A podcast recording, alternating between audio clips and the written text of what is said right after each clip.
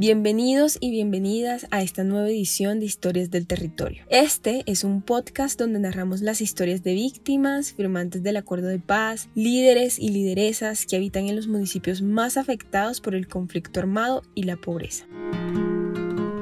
En nuestro primer capítulo del año andaremos sobre el conflicto socioambiental que existe en el sur del Meta y su relación con la implementación del acuerdo de paz. Nos centraremos en aquellos campesinos y campesinas que habitan en áreas protegidas delimitadas por parques nacionales naturales y que además se acogieron al PENIS, que es el Programa Nacional Integral de Sustitución de Cultivos Ilícitos.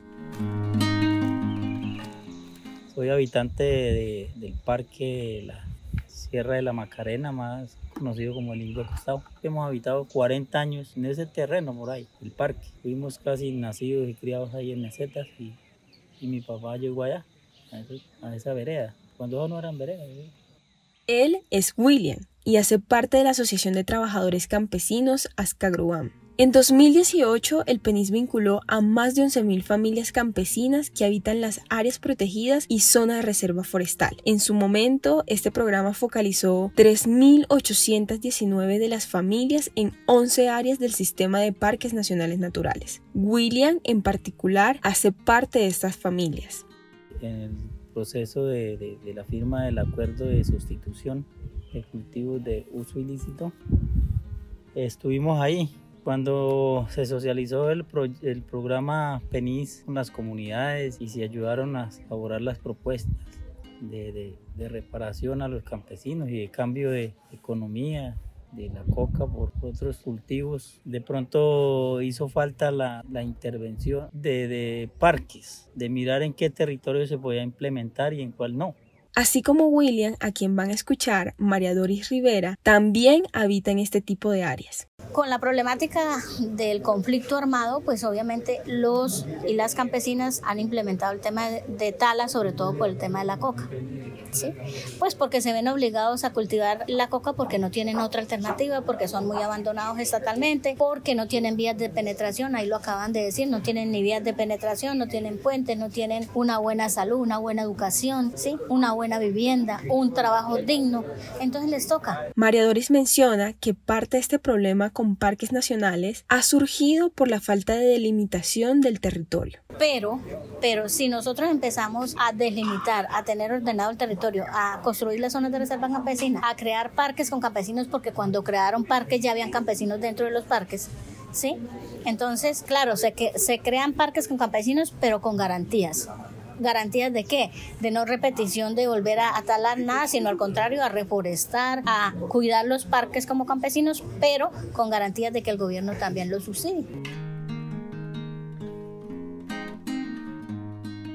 Y es que en el sistema de parques nacionales ha sido imposible implementar el PENIS con la normatividad existente. Hay un problema con, eh, con la implementación del PENIS y es que dentro de parques no se pueden desarrollar actividades agropecuarias. ¿sí? Eso hace parte de toda una política que ha venido trayendo la entidad desde hace mucho tiempo de no reconocer la economía campesina dentro del área y no reconocer la territorialidad campesina dentro del área. Él es Oscar y hace parte del equipo técnico de campesinos en la mesa de concertación con parques nacionales. Esto ha llevado a que efectivamente muchas familias que viven dentro de las áreas de parques firmaran un acuerdo de sustitución, pero a la hora de implementarlo no se puede porque la normatividad actual no permite, digamos, producir dentro del parque. Las áreas protegidas se hicieron sobre zonas campesinas, es decir, estos campesinos están antes del 89, digamos, está demostrado que el campesinado puede vivir dentro de las áreas protegidas. De hecho, los campesinos tienen acuerdos comunitarios ambientales, ellos han cuidado las rondas de los ríos, los nacimientos. En medio de esta problemática que ha surgido entre los campesinos que hacen parte del PENIS y parques nacionales naturales, pues en esta región también se ha ido ahondando en uno de los problemas ambientales más graves del país, que es la deforestación. Colombia no tiene cifras alentadoras en el combate de la deforestación. La deforestación es uno de los flagelos más crueles que vive la selva colombiana. Desde el 2015 hasta hoy se han deforestado más de un millón de hectáreas en el país. Guaviare, Meta y Caquetá se han convertido en la jurisdicción número uno en zonas deforestadas en Colombia. De hecho, si hablamos solo del Meta, en el 2021 el departamento representó el mayor porcentaje de pérdida de bosque en el país. Esto en porcentajes equivale al 22% del total de hectáreas deforestadas. En el 2022 la deforestación aumentó especialmente en el municipio de La Macarena y el Parque Nacional Natural Tinigua. Justamente en el sur del Meta se encuentran 5 de los 15 municipios más deforestados en el país. Y bueno, ¿a qué se debe esta deforestación? Según el IDEAN, la deforestación es causada principalmente por la praderización con fines de acaparamientos de tierra o para la expansión de prácticas ganaderas no sostenibles. Sobre este tema se ha referido varias veces Rodrigo Botero, quien ha trabajado en la Amazonía hace 30 años y es director de la Fundación para la Conservación y el Desarrollo Sostenible. Aquí una de sus entrevistas en medios de comunicación. En los últimos cinco años se duplicó el hato ganadero en la región amazónica eh, alrededor de Chiribiquete, sí, como en ninguna otra parte del país. Y a partir del 2016 también, en esa misma, en misma zona donde se duplica el hato ganadero, se tumban más de medio millón de hectáreas.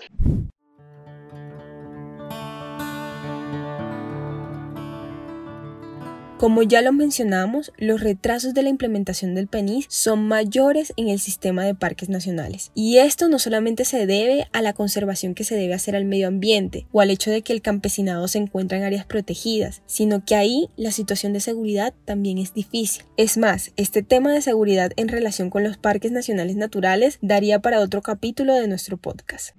Aquí un dato durísimo para el acuerdo de paz. Entre 2021 y 2022 se los puntos de calor en parques como Tinigua y aumentó un 21% las hectáreas con cultivos de coca para el uso ilegal dentro del sistema de parques nacionales.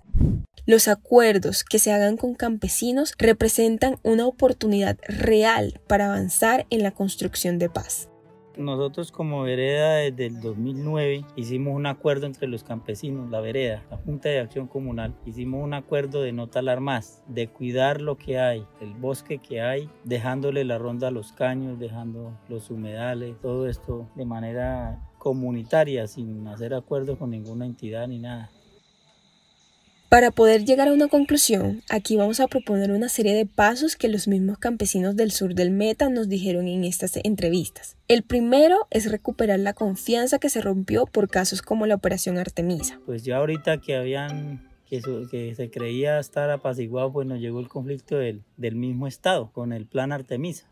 Aquí un breve paréntesis. La operación Artemisa es una operación militar para combatir la deforestación y que ha causado gran conflictividad en la región por la criminalización de campesinos en áreas de especial protección ambiental. Nosotros llegamos a un acuerdo para construir un plan de acción para reconocer el campesinado como como parte de, la conservación del área y acordamos hacer un plan de acción para restaurar la confianza, porque la confianza ha sido rota en el marco de la operación Artemisa. El segundo paso es el diálogo. Primero el diálogo, dialogar y ver las condiciones y hacer acuerdos. El mejor camino es el diálogo. Hay que dialogar, se debe reconocer al campesinado que habita las áreas protegidas como sujeto de derechos, se le debe brindar las garantías para un diálogo y el gobierno tiene que hacer los cambios normativos que haya lugar, no para liberar las áreas de, de la protección ambiental, sino para generar una reconversión, una nueva dinámica productiva en la gente. La gente tiene toda la disposición de reconvertir su ganadería, de abandonar los eh, cultivos de uso ilícito. Queremos que, ya que hay este gobierno alternativo, pues que ellos trabajen con nosotros dentro de los territorios, con nosotros las organizaciones que trabajamos todos estos temas para que nos ayuden a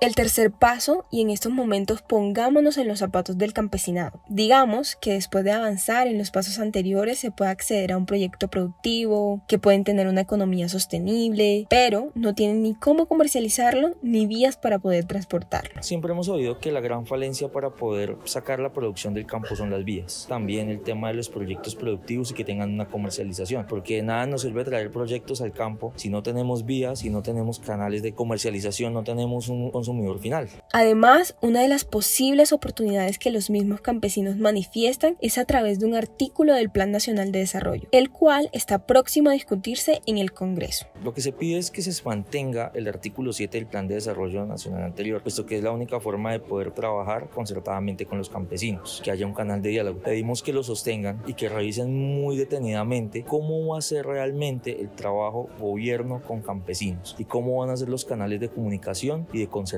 El artículo 7 representa un avance normativo para la población que se encuentra dentro de las áreas protegidas. Que los mm, campesinos puedan llegar a ser un tema de negociar cómo van a ser las condiciones de estar en el territorio, de cómo se va a negociar con parques nacionales todo el tema de la extracción de esas zonas productivas o cómo lo vamos a hacer. Porque si se anula ese, ese, artículo, lo que el gobierno o los, la institucionalidad puede hacer es llegar a campo, hacer las cosas sin tener que dirigirse a las comunidades. El plan de desarrollo se debe hacer desde las bases. Nosotros hablamos, tenemos que hacerlo de abajo hacia arriba, no de arriba hacia abajo. Entonces lo que queremos es que entremos a la región, conozcamos las necesidades y nos sentemos con las comunidades a mirar todo ese conglomerado de necesidades que tenemos. Y de esa forma nosotros, conocedores de nuestro territorio, sabemos qué es lo que tenemos que hacer, qué es lo que necesitamos. Si el gobierno logra sintonizarse con nosotros los campesinos y que nosotros evaluemos esas necesidades que tenemos, posiblemente logremos el desarrollo y la paz. Con este tipo de acuerdos, los campesinos ven varios caminos que no afectan los recursos naturales.